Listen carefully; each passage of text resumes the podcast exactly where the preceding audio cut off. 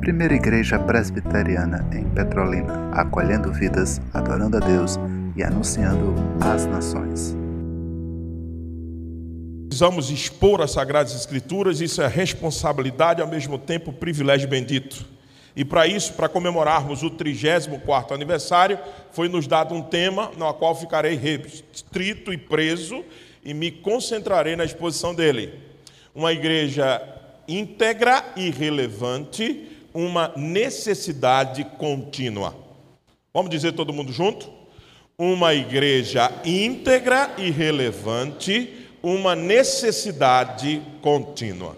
Esse foi o tema que me foi proposto e eu gosto de cumprir aquilo que me pede. Missão dada tem que ser missão cumprida. Então hoje nós vamos tratar sobre a igreja de Cristo, fazemos uma definição, vamos olhar para a igreja de Cristo, fazermos uma definição, identificarmos a sua identidade e missão. É a parte de hoje. Amanhã na escola bíblica nós vamos tratar desses dois, dois, é, dois adjetivos que está posto no tema integridade e relevância, e nós vamos olhar para essas coisas como elas se intercambiam a partir da essência da igreja primitiva, e nós vamos trabalhar isso amanhã na escola bíblica. E domingo, amanhã, dia do Senhor, à noite, nós trataremos como desenvolver a missão da igreja a partir de um texto que nos mantém sempre focados na missão. Tá bom? Porque se ficarmos focados na missão, certamente seremos uma igreja íntegra e relevante, ok? Então, para essa tarefa de hoje, abra sua Bíblia, por favor, em 1 de Pedro, primeira carta do apóstolo Pedro, no seu capítulo 2.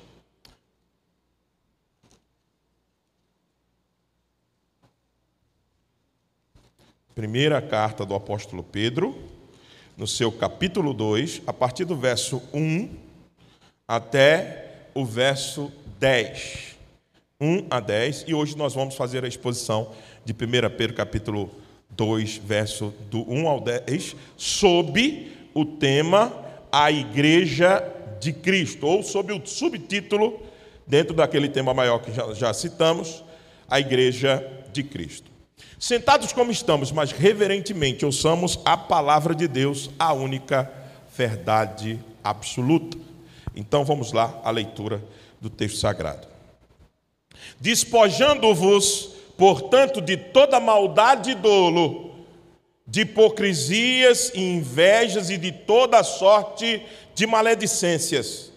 Desejai ardentemente, como crianças recém-nascidas, o genuíno leite espiritual, para que por ele vos seja dado crescimento para a salvação Chegando-vos para ele a pedra que vive, rejeitada sim pelos homens, mas para com Deus eleita e preciosa. Também vós mesmos, como pedras que vivem, sois edificados casa espiritual para ser de sacerdócio santo, a fim de oferecerdes sacrifícios espirituais agradáveis a Deus por intermédio de Jesus Cristo.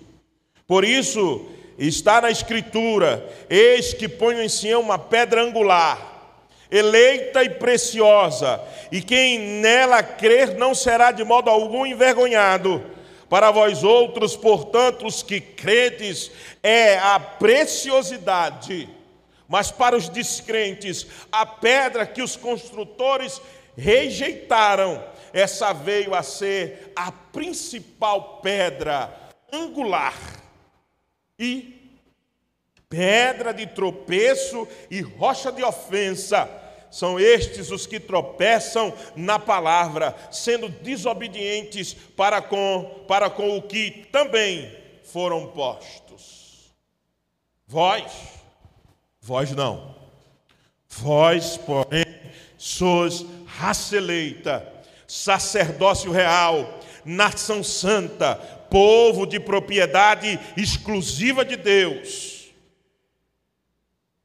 a fim de proclamares as virtudes daquele que vos chamou das trevas para a sua maravilhosa luz. Vós, sim, que antes não erais povo, mas agora sois povo de Deus que não tinhas alcançado misericórdia, mas agora alcançastes misericórdia.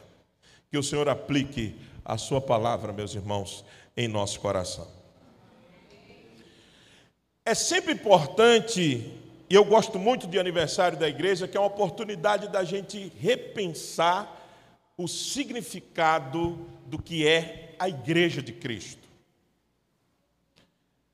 E é muito indispensável voltar a olhar para textos como esse de 1 Pedro, que nos dá um norte para de volta vermos qual é a base, qual é o alicerce da igreja, e também pensarmos e reafirmarmos a sua missão, sua identidade e missão. É isso que esse texto nos oferece. Enquanto nós pensamos na igreja de Cristo como ela se encontra em alguns lugares. Alguns lugares a igreja tem sido relativista. A igreja tem negociado a palavra de Deus. A igreja tem se portado muitas vezes como ela não tivesse um alicerce, como ela não tivesse um norte, como ela não soubesse quem é, ela simplesmente relativiza muitas coisas, ela negocia muitas coisas, ela abre mão de muitas coisas, ela se encontra relativiza, é, relativizada ou praticando o relativismo. Ela também, em muitos lugares, se encontra pragmática. O que, que tem dado resultado aparente? O que, que tem enchido a igreja? Então vamos fazer isso. É um pragmatismo desconexo das Escrituras. Toda igreja quer crescer e toda igreja deve crescer, tudo que é sadio cresce e prospera. Amém. Nós também queremos. Mas não é possível negociar os caminhos estabelecidos pelo Senhor. O crer vem pelo ouvir e o ouvir a palavra de Deus. Não podemos relativizar isso. Não podemos trocar isso. Não podemos ser pragmático por pragmatismo apenas vendo o resultado. Lembrando do texto de Atos, capítulo 2, verso 40 Lembram-se dele? Louvavam a Deus. Caíam na simpatia do povo. E o resultado é de quem? Do Senhor. Porque dia a dia o Senhor acrescentava os que iam sendo salvos. A igreja não pode ser pragmática pelo resultado apenas. A igreja quer ser, amém? ela quer se desenvolver, amém? Não tem nenhum, não temos, nós não temos numerofobia, mas nós não podemos ter numerolatria. Em alguns lugares ela se encontra dessa maneira, pragmática. Mas tudo isso tendo como mãe o relativismo, o pragmatismo, a secularização. Um dos maiores males da igreja é que ela parou de estar sob o quórum del, sobre a face de Deus. Ela parou de perceber a dimensão do sagrado. Ela quer o hoje e o agora. Ela se preocupa apenas com o agora, o já. E elas muitas vezes esqueceu do ainda não.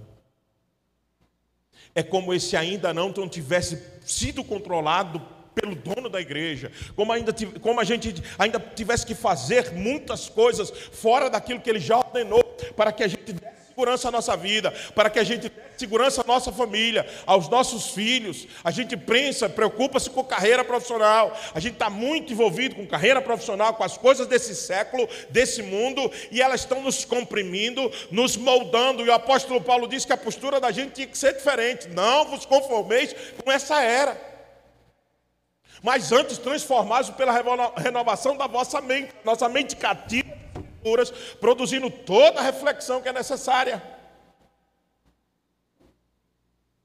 Nós não podemos sermos guiados, tocados como um gado de um povo que apenas basta de manobra. Nós temos as escrituras, nós somos igreja de Cristo, nós temos um rei, nós temos um comando, nós não podemos aceitar outro tipo de comando. Nós precisamos, meus irmãos, entender que a igreja precisa relembrar de novo o seu papel, a sua definição que ela tem que fazer. E é por isso que eu vos convido à exposição dessa noite. Então vamos nos aproximar do texto. O texto está na carta do apóstolo Pedro. O propósito da carta é trazer conforto e esperança a uma igreja que está sendo perseguida. Interessante observar o propósito da carta, porque parece que o que ele conta, o que ele narra nessa, nessa carta, parece não estar muito ligado definitivamente à esperança que pode se trazer. É impressionante como a gente vê Pedro tratando isso. Quer trazer esperança? Faz o seguinte: repensa de novo quem é a igreja. Interessante pensar nisso. Repensa quem é a igreja, veja os propósitos que a igreja existe. E aí, consequentemente, nós vamos entender as nossas perseguições, nossas provações, estaremos prontos para esperar a volta do nosso rei. Então é mais ou menos isso que Pedro tenta trabalhar aqui à luz de, da carta, da sua primeira carta. Então vamos nos aproximando do texto. E a primeira coisa que no capítulo 2 está estabelecido é quem é o alicerce da igreja. Antes de trazer uma definição mais específica, Pedro está trabalhando quem é o alicerce da igreja. Vamos ver isso. Ele inaugura o capítulo 2 dizendo: Despojando-vos, portanto, de toda maldade e dolo, de hipocrisias e invejas e de toda sorte de maledicência, desejai ardentemente, como crianças recém-nascidas, o genuíno leite espiritual, para que por ele vos seja dado crescimento para a salvação. Se é que já tendes a experiência de que o Senhor é bondoso. Olha, você sabe que isso é uma carta que está tratando sobre esperança. Eu acabei de dizer isso. E observa como Pedro faz quer continuar vivendo na esperança que nos é proposta como igreja, se comporte como igreja. Viva como igreja. Livre-se de todo mal. Livre-se de maledicência. Aprendam a tomar um leite espiritual, um alimento sólido. Não queira leite ralo, queira coisa sustância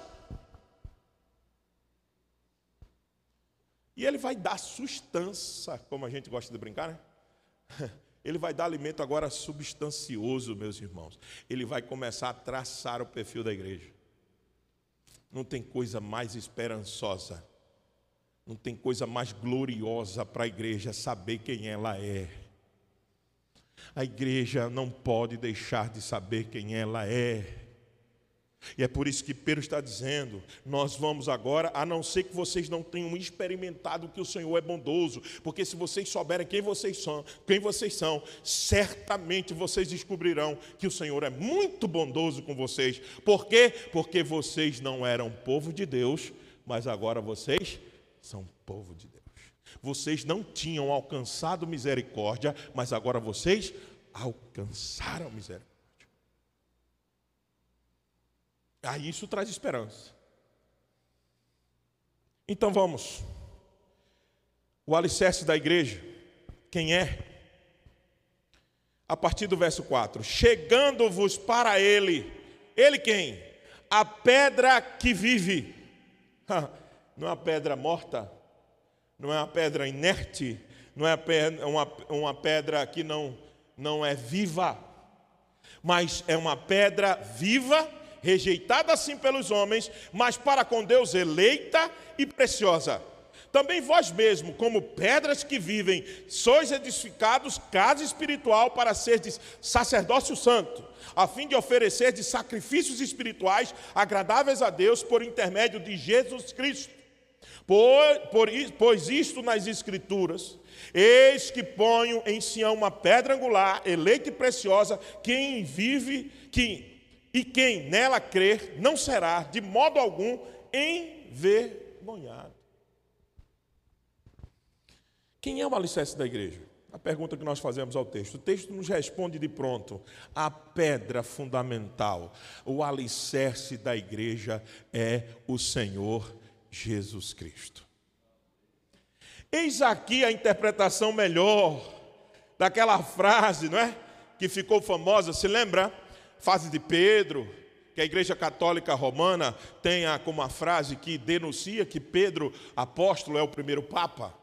Frase e uma interpretação equivocada, uma interpretação que não faz não tem é, é, conexão com a teologia bíblica, não tem conexão com a revelação progressiva das Escrituras. Eis aqui a melhor interpretação para aquela frase, quando o Senhor pergunta aos seus discípulos: o que estão dizendo por aí que eu sou? Aí alguém diz: Olha, o senhor, alguém está dizendo que o senhor é Elias. Mateus capítulo 16, vocês se lembram disso, desse episódio? Vocês são Elias, o senhor é Elias, o senhor é Isaías, o senhor é profeta. Ele disse: Mas espera aí, o que vocês acham que eu sou? O apóstolo Pedro diz: Tu és o Cristo, o Filho do Deus vivo. O que, que Jesus responde para Pedro? Bem-aventurado és, Simão Barjonas, Simão, filho de Jonas. Porque quem te revelou isso não foi carne e não foi sangue, foi Deus. E sobre esta pedra eu edificarei a minha igreja. Aí a mal interpretação desprovida da progressividade da revelação, desprovida de conexão de textos, como esse, entende que a pedra era Pedro. Não. Não. A pedra não é homem nenhum. A pedra não é alguém que pode morrer. A pedra não é alguém que pode se revolver. A pedra é alguém que é firme, que os seus pés são como, são como ouro polido da sua boca essa espada de dois gumes, seus olhos é como chama de fogo. É a descrição do Cristo ressurreto de Apocalipse capítulo 1. Essa é a nossa pedra. Ela não se move, ela está firme, ela é viva. Ela não faz com que a igreja possa vacilar em cima dela. Pode colocar peso nessa pedra, porque ele é a edificação da igreja. Pode vir 34 anos, 68, Pode vir 102, 34, mais 34, o tempo todo. Essa igreja se manterá firme e viva, porque o alicerce dela é Jesus Cristo. Não é homem nenhum. E é isso que Pedro está dizendo aqui. Pedro está dizendo que a maior esperança da igreja, o que pode confortar a igreja, é que ela está alicerçada sobre a obra do servo sofredor. Ele pagou o preço dos nossos pecados, ele levou sobre si as nossas transgressões. O castigo que agora nos traz a paz estava sobre ele, por suas pisaduras nós fomos sarados. É por causa disso que esperamos o novo céu e a nova terra, onde ele enxugará dos nossos olhos toda lágrima. Ele, a pedra angular, a pedra que vive, o alicerce da igreja, fundação da igreja, é nele que existimos, é nele que vivemos, é nele que nos movemos. A igreja só existe por causa de Cristo. Não por causa de homem nenhum que estamos aqui. Nós somos passageiros e efêmeros. Nós vamos passar. Eu digo na Santa Ceia, eu estou doido para passar logo. Aí alguém diz, por quê, pastor? Porque eu quero que ele celebre a ceia. Eu quero que ele, no dia que ele disse que ia fazer, em, Mateus capítulo 26, verso 30, ele diz assim: façam isso até no dia que eu hei de beber novo convosco. Ah, eu espero que sejamos os pastores, os copastores dispensados do serviço, para que ele assuma o lugar da sua igreja porque Ele é o alicerce, é por causa dele que existimos, é por causa dele que a igreja não vacilará, é por causa dele que a igreja cumprirá o seu propósito. Sim, não por causa de nós, não por causa, não a nós, não a nós, mas a Ele toda a glória. Os gentios não reconhecem a obra de Cristo, mas a igreja dele reconhece. E é por isso que o verso 7 e 8 diz assim: Para vós outros, portanto, os que credes é preciosidade mas para os descrentes ele é o quê? A pedra que os construtores rejeitaram, ou seja, qualquer pedra.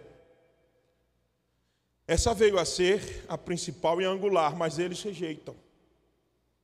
Pedra de tropeço e rocha de ofensa são os que tropeçam na palavra, sendo desobedientes para o que também foram postos.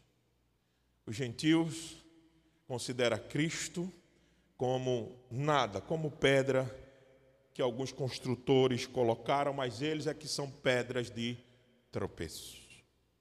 O nosso Cristo não. O nosso Cristo é a pedra angular. O nosso Cristo foi colocado para a gente oferecer sacrifício a eles. Nós podemos colocar peso em cima dessa pedra, porque Ele com certeza suportará e Ele está cumprindo a promessa que Ele disse à igreja: Eu edificarei a minha igreja. Ele está fazendo isso. Então Ele é o alicerce da igreja. Quando eu penso nisso, eu logo me lembro que eu estou e nós estamos seguros. A pior coisa do mundo é você estar numa construção que você não confia. É ou não é? Você não viu o alicerce.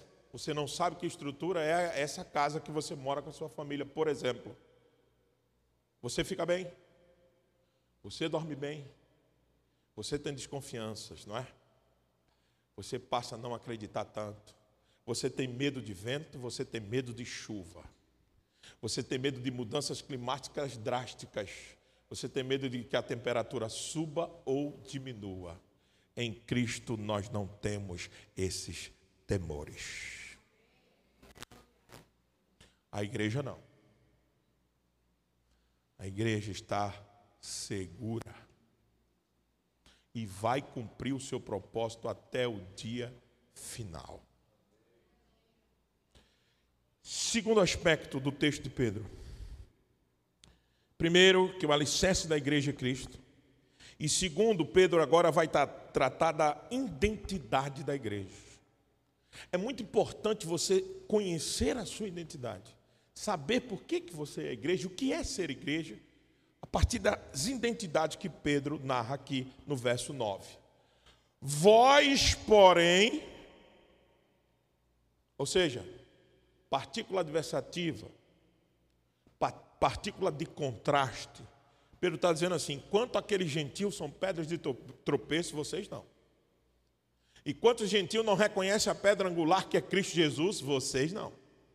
Igreja não. Igreja tem que saber quem é. Igreja tem que saber porque existe. E é isso que Pedro, está, Pedro está fazendo aqui, meus irmãos. Veja só.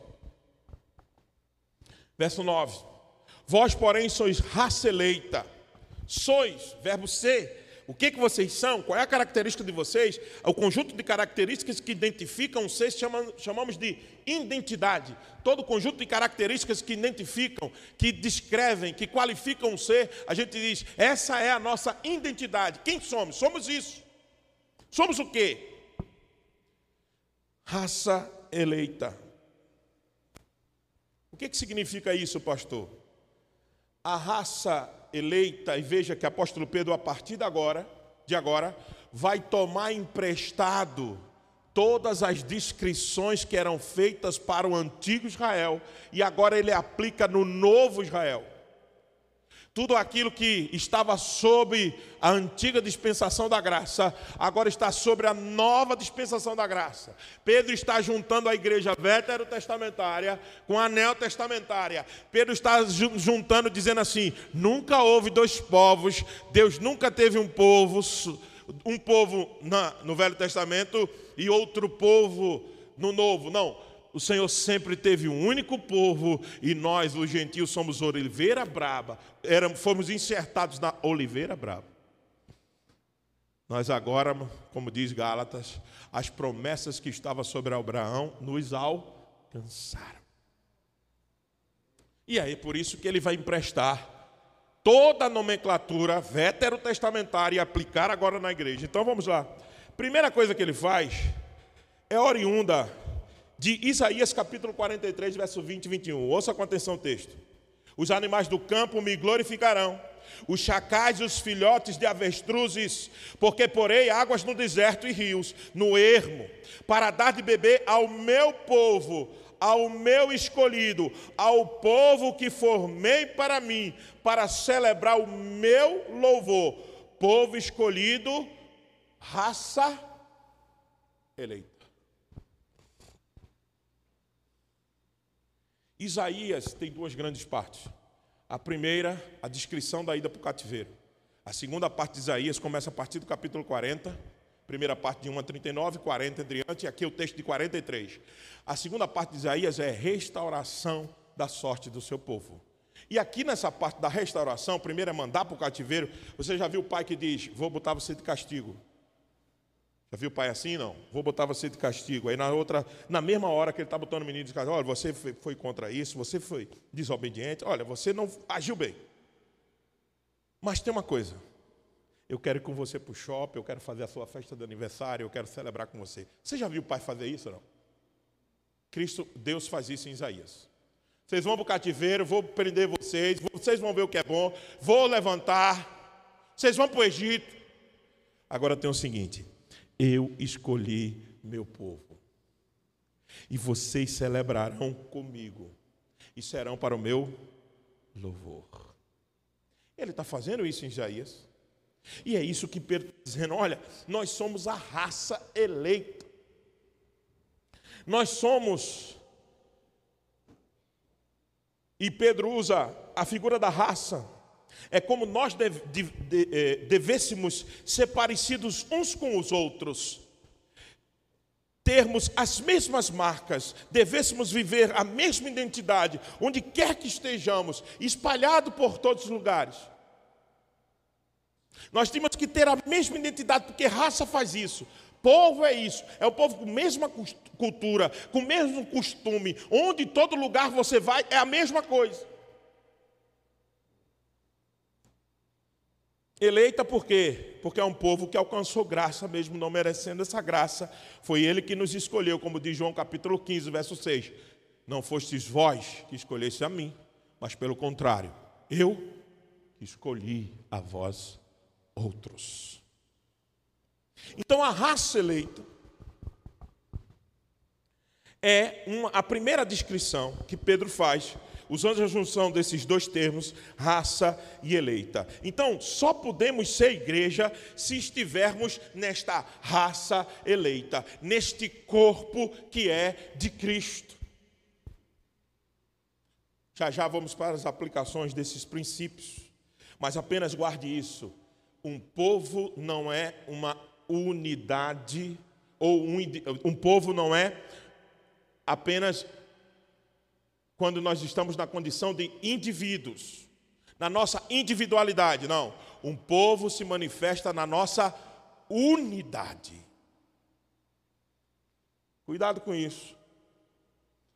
Eu vejo muita gente dizer: onde eu sou, eu sou igreja. Você pode ser uma representação do corpo, mas você sozinho não é o corpo. Cuidado, que isso é a base dos desigrejados. Achar que pode ser igreja fora do corpo. Nós somos raça. Raça significa povo. Nós só temos valor como igreja se estivermos reunidos no corpo. Por isso que o apóstolo Paulo, em 1 Coríntios capítulo 12, fala da interdependência dos membros do corpo. Você lembra disso? O pé dizer, ah, porque não sou mão, não sou do corpo? Não é assim que o apóstolo Paulo trabalha isso? Em 1 Coríntios capítulo 12? A nossa interdependência. Você precisa existir na interdependência do corpo. Aí você é igreja. De outra sorte, você está apartado do corpo e aí você não pode ser igreja. Segundo característica, sacerdócio real. Veja, esse, essa expressão sacerdote real foi tirada de Zacarias capítulo 6, verso 13. Ele mesmo edificará o templo do Senhor e será revestido de toda a glória, assentar-se-á no seu trono e dominará, e será sacerdote no seu trono. Ele está falando de quem? de Cristo. E reinar perfeita união entre os ambos os ofícios. Ofício de quê? Sacerdote e rei. Zacarias estava antecipando os ofícios da pessoa de Cristo e quando ele estivesse encarnado. E quais são os três ofícios da pessoa de Cristo? Profeta, sacerdote e rei. Foi isso que ele desenvolveu quando ele esteve aqui. Aí por isso que Pedro diz: vocês são sacerdote. Eu gosto demais disso. Porque veja, a gente, como igreja reformada, de tradição reformada, a gente defende o sacerdócio universal dos crentes, não é assim? A gente diz que os crentes são sacerdotes, servem ao Senhor onde quer que eles estejam. Muito bem. Mas eles não são sacerdote de qualquer um, eles são sacerdote de um rei. Eis a diferença. Eu gosto da expressão sacerdócio real. Porque nós temos um rei e somos sacerdote dele, e ele, dentro do seu reino, também foi sacerdote, também ele serviu. Também ele serviu. E é por isso que Pedro diz que nós somos sacerdote, porque nós realizamos serviço de apresentar Cristo ao mundo como sacerdote que somos dele. Mas por quê? Porque ele tem um rei e porque, ele, porque nós temos um rei, ele é rei e porque ele tem um reino o seu reino é para sempre. Terceira característica da identidade da igreja, nação que santa. Apóstolo Pedro tira isso daqui de Êxodo capítulo 19, verso 6. Ouça. Vós me sereis reino de sacerdote. Olha o reforço do ponto anterior. E agora a explicação no próximo. E nação santa. São estas as palavras que falarás aos filhos de Israel que vocês são nação santa, vocês são sacerdote real. O que significa nação santa, pastor? Nação, sociedade politicamente organizada que adquiriu consciência de sua própria unidade e controlada soberanamente sobre um, sobre um território próprio. Isso é a definição de nação. Nação é um povo organizado dentro de um espaço físico, que tem suas leis, tem seus costumes, isso é nação. O problema é que a nação desse rei é uma nação única e universal. Nós podemos ser diferentes como formos, mas tem um fator que nos une. É a obra de Cristo pelo seu povo. Isso pode ser presbiteriano, pode ser batista, pode ser não interessa. Quem nos une é a obra de Cristo. E é por isso que, mesmo com diferenças, como esse Brasil tem, de norte a sul, com sotaques diferentes, com idiomas diferentes, mas Ele é o rei de toda essa nação. E ela é santa porque ela foi separada. Ela não é de ninguém, ela não é controlada por nada. A igreja é ela é uma autarquia, ela, ela existe. Ela não depende de governos humanos. Ela não depende do governo dizer lockdown, fecha a igreja, abre a igreja. Ela não depende disso, porque quem outorga sobre ela, quem define sobre ela é o Rei dos Reis, o Senhor dos Senhores. Ela é uma esfera separada, mesmo sendo social. Ela é uma esfera autóctona. Ela é uma esfera de autarquia, ela é uma esfera independente porque ela é nação santa.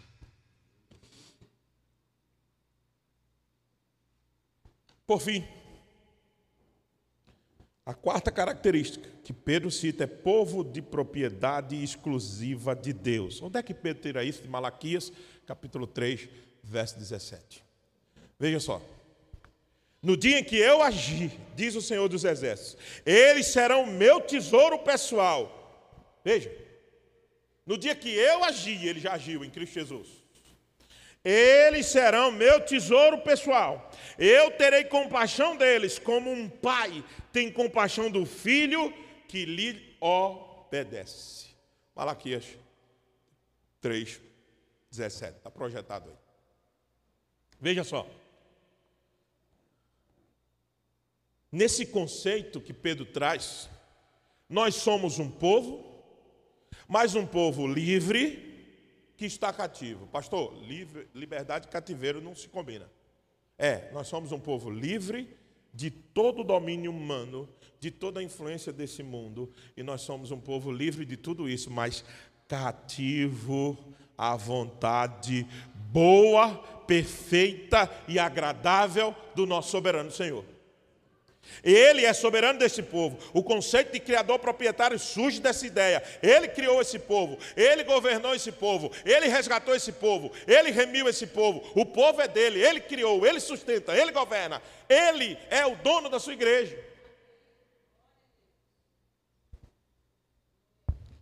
Esse soberanamente é o nosso Deus. E o conceito de pro, pro, criador proprietário surge daqui. Ele criou, ele governa, ele sustenta, é dele.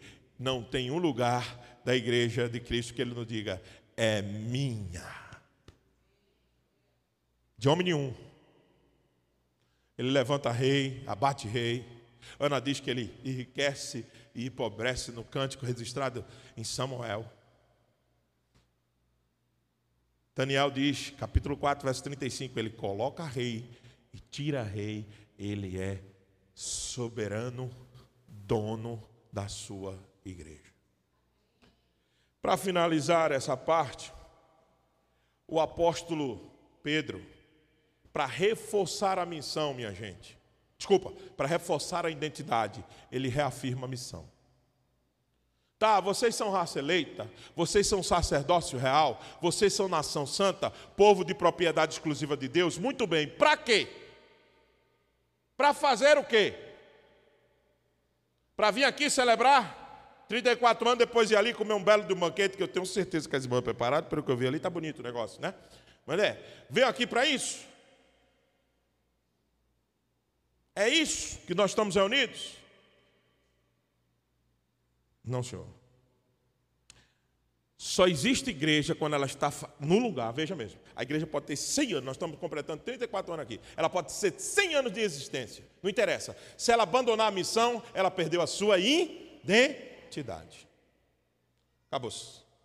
Ela vai virar um clube social, que alguém paga o seu ingresso, ouve uma boa música, com um grupo bom danado como esse que vocês têm aqui, Houve uma bela de uma exposição pelo reverendo Ronilson, vai para casa, come, dorme e a semana continua. O sagrado ficou no domingo e agora estou no secular. Isso é secularização. Isso é desvio de identidade. Se nós não estamos aqui para proclamar o evangelho, nós não somos igreja. Veja, é isso que o apóstolo Pedro diz. Vós sois raça eleita, sacerdócio real, nação santa, povo, propriedade exclusiva de Deus, a fim, para, todo afim é um para, explica, explica propósito, a fim de proclamar as virtudes daquele que vos chamou das trevas para a sua maravilhosa luz. Se a igreja não anunciar Jesus Cristo, ela deixa de ser igreja. Essa é a missão da igreja. É essa a missão da igreja. E aí Pedro encerra dizendo: Vós sim, que antes eras povo de Deus, mas agora sois. Que antes não erais povo de Deus, mas agora sois povo de Deus, que não tinhas alcançado misericórdia, mas agora alcançastes misericórdia. Interessante a forma que Pedro encerra essa passagem, essa perícope. Pedro encerra lembrando o seguinte: legal você saber que é o seu alicerce é Cristo, que é a pedra viva, o Cristo ressurreto, que está à direita de Deus Pai, que intercede por você, de onde há de vir de julgar os vivos e os mortos e reinará eternamente com a sua igreja. Legal você saber que o alicerce é esse. Legal você saber que você foi escolhido, que você tem que trabalhar como sacerdócio real. Legal você saber que você é uma nação escolhida, separada por Deus, você é uma autarquia, você não depende de governo nenhum, você só depende do governo do Senhor. Legal você saber que Deus é seu dono. E como dono e pai, ele jamais deixará de proteger você, guiar você. Legal você saber isso. Legal você reafirmar a missão da igreja. Muito bom. Não esqueça, vocês são igreja para anunciar o Cristo. Tá. Agora, mais importante, é vocês não terem orgulho nenhum disso, porque vocês não eram povo. Vocês só são povo porque Deus foi misericordioso com vocês. Interessante como o apóstolo Pedro agora encerra. num texto dramático de Oséias. Quem lê a profecia de Oséias vai entender o que eu estou dizendo. O Senhor chama Oséias e diz: case com uma prostituta. Você lembra disso? Tenha filho com ela. E qual é o primeiro nome do filho da mulher de ou a prostituta que Oséias se casou? Não é meu povo. É disso que Pedro está relembrando. Vocês não eram meu povo, eu não precisaria ter compromisso com vocês. Se vocês são, se alegrem muito nisso, porque isso é fruto de misericórdia. Porque misericórdia é não dar aquilo que merecemos. É recede no hebraico. A ideia é que você recebe aquilo que você não merece. Foi o que nós recebemos. Então, meus amados irmãos, é extraordinário a forma que Pedro acaba aqui dizendo, mas, graças a Deus que existe esse mais. Mas agora sois povo de Deus, agora sim. Agora vocês são. Porque vocês não tinham alcançado misericórdia, mas agora vocês alcançaram misericórdia. Vocês receberam aquilo que vocês não mereciam. Então Pedro fecha essa grande sessão dizendo o seguinte: sabe o que vocês tinham que fazer? Ser muito grato a Deus por ser igreja.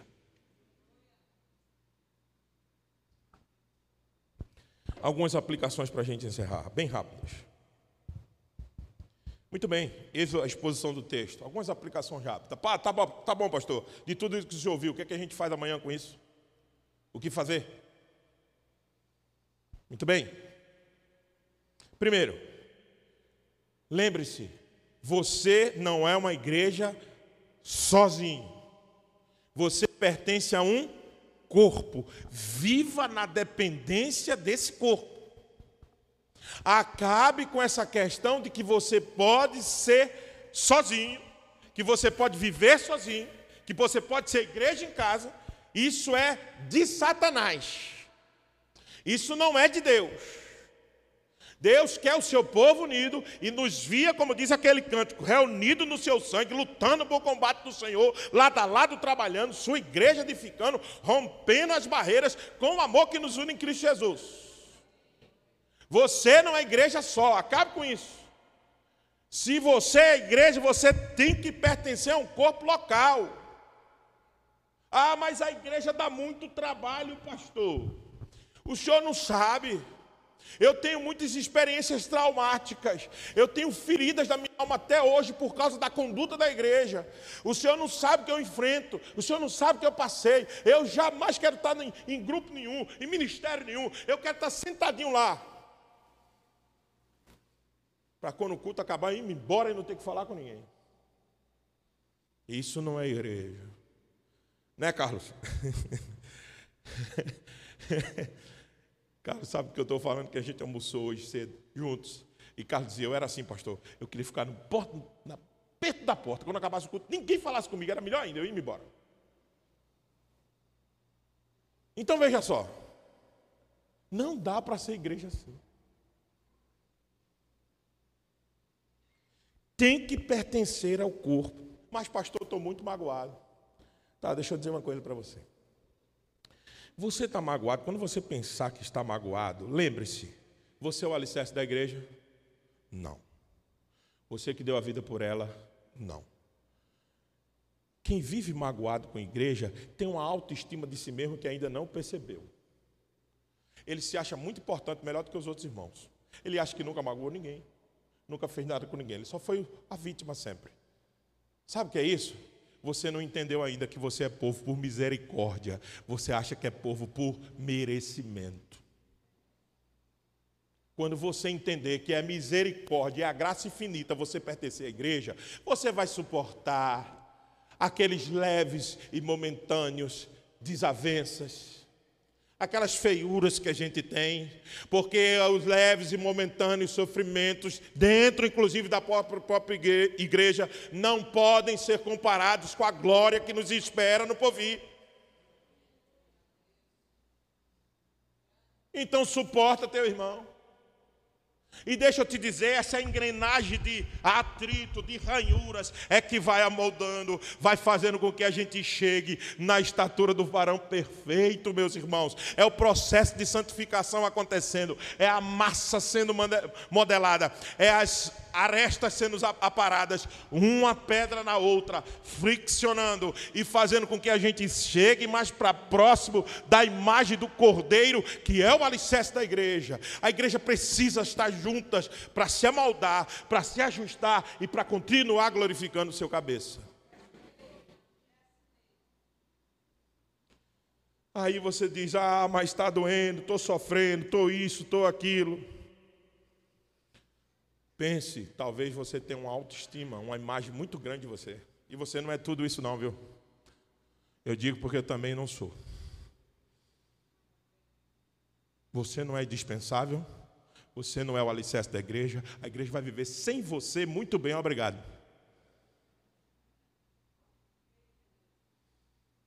Agora você precisa dela. Precisa dela. Porque ordinariamente não existe salvação fora da igreja de Cristo. Ordinariamente. Tem os casos extraordinários? Tem. Mas extraordinariedade não pode se transformar em regra, como temos visto nos nossos dias, com o movimento crescente dos desigrejados.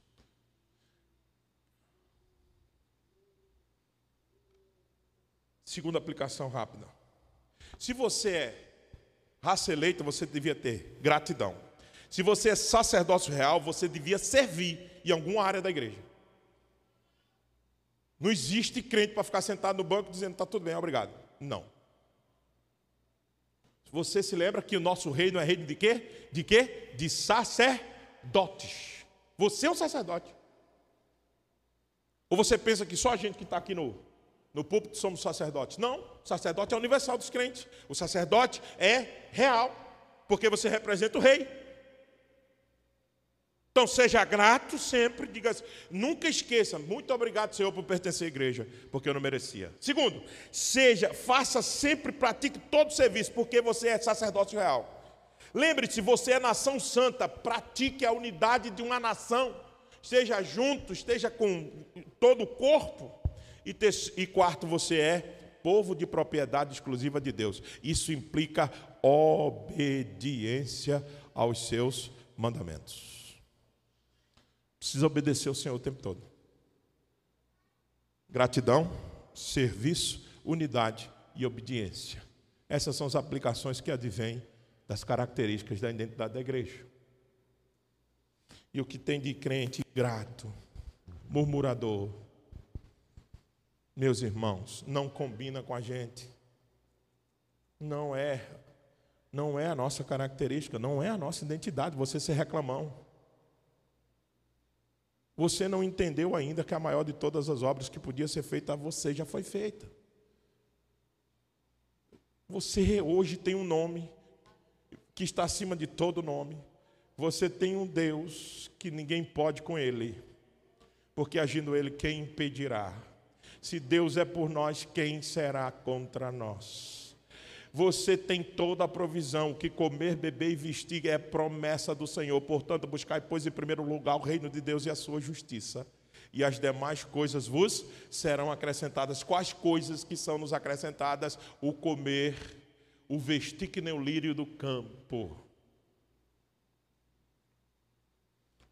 O comer, o beber e o vestir isso não lhe faltará, é promessa. Davi disse: Eu sou moço e agora sou velho, e nunca vi o justo mendigar o pão.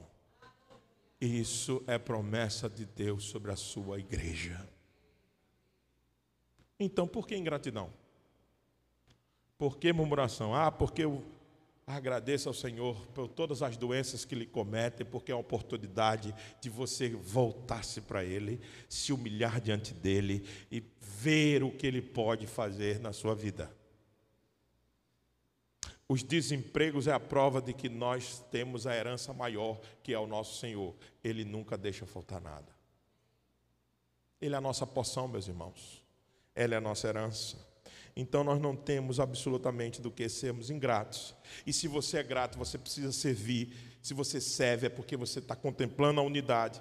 E se você, para tudo isso, para ser grato, servir, você precisa ser obediente, entender a palavra do Senhor. E para fechar, você precisa estar comprometido com o Evangelho. Eu tenho visto e temido muito por isso. Muitos crentes estão comprometidos com a sua carreira profissional, suas ideologias partidárias, político-partidárias. O que me deixa mais preocupado é isso. A eleição está chegando aí.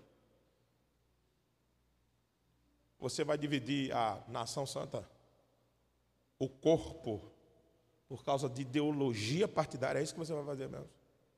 É isso que você vai fazer nas suas redes sociais. É isso. Deixa eu contar ou lembrar, desculpe, uma coisa para vocês. Nenhum ativismo político, nenhuma ideologia ocidental, nada, absolutamente nada, muda o homem da forma com que o Evangelho muda. Veja, nós estamos no século 21, em 2022, e o que tem se pregado para nós, o conceito do mundo sempre foi, não é de agora não, mas cada vez mais agora sendo bombardeado por causa do advento da internet. Cada vez mais é um conceito que vem contra tudo que a igreja prega, tudo que a igreja defende, tudo que a palavra nos expõe. Essa é ideologia do mundo imperante.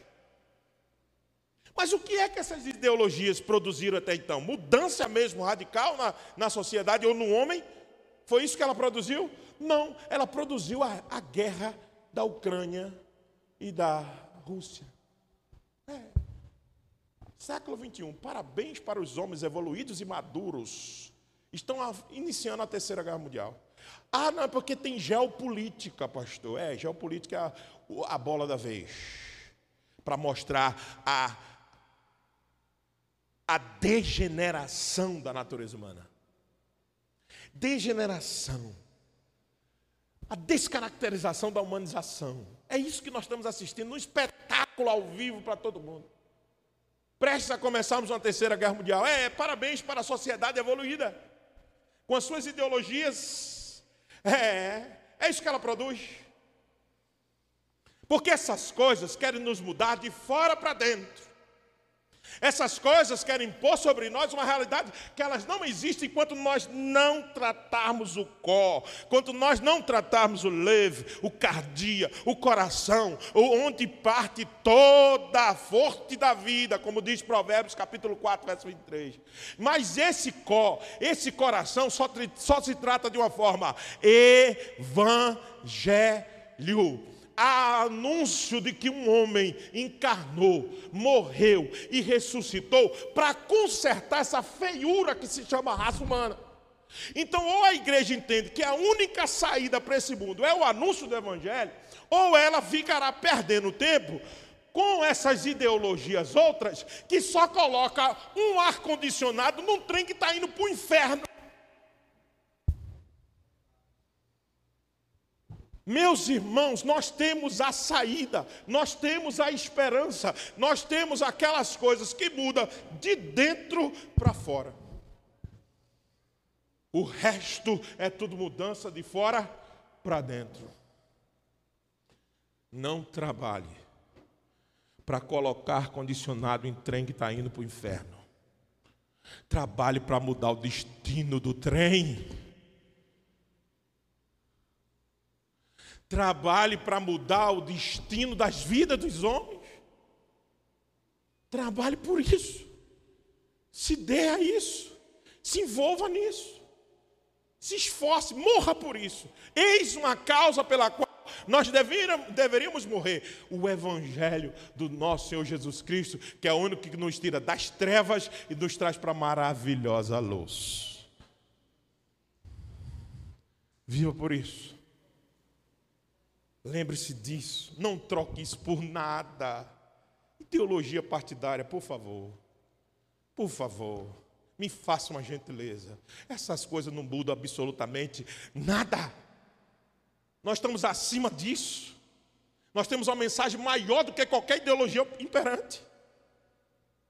Façamos isso, meus irmãos.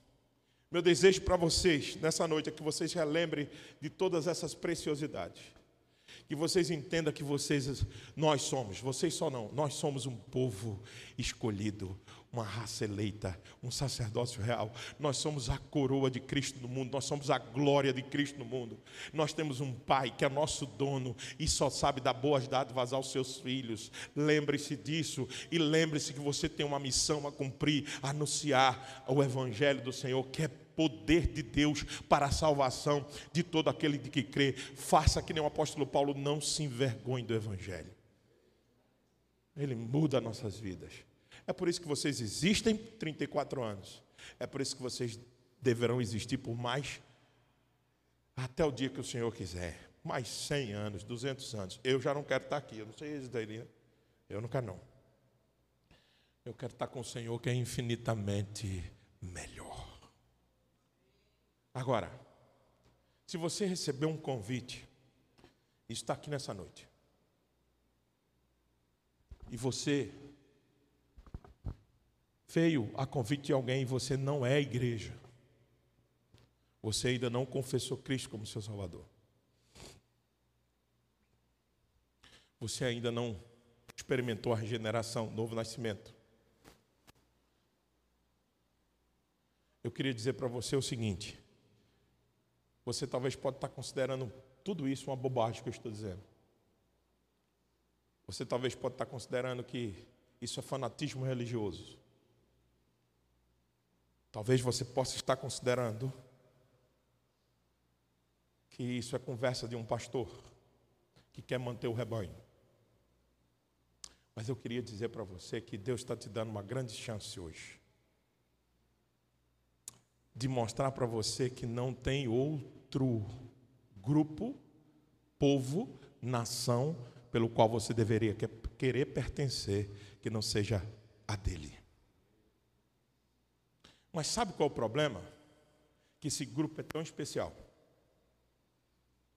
Esse grupo é tão único que você não entra nele quando você quer. Não, não, não. Não. Você pode rejeitá-lo. Você pode até achar que está pensando sobre a ideia. Não, não, não. Você é um perdido, inconverso. Você não pode mudar essa condição. Só quem pode mudar é Ele. Então, se eu sou você, começaria a fazer como aquele cego na beira do caminho, clamar a Jesus: Jesus, filho de Davi, tem compaixão de mim. Senão, não é você que escolhe ser igreja, não é você que diz que quer ou não ser igreja, somente Ele, quando voltasse para você e olhar bem no seu olho e dizer assim: O que quer que eu faça? E você dizer, tem essa resposta na boca: Senhor, eu quero ver o que aquele pastor estava dizendo, se é verdade ou não. Porque você não pode pertencer quando você quer, ou deixar de pertencer quando você quer, porque a igreja é dele, ele te bota para dentro e jamais te coloca lá para fora. Porque ninguém pode salvar a si mesmo. Não é você que escolhe ele, ele é quem escolhe você. Então, se eu sou você, começava desde hoje: Senhor, tenha misericórdia. Tenha misericórdia. Me faça pertencer a essa igreja. Eu quero pertencer a essa igreja. Me faça ver. Tenha misericórdia de mim.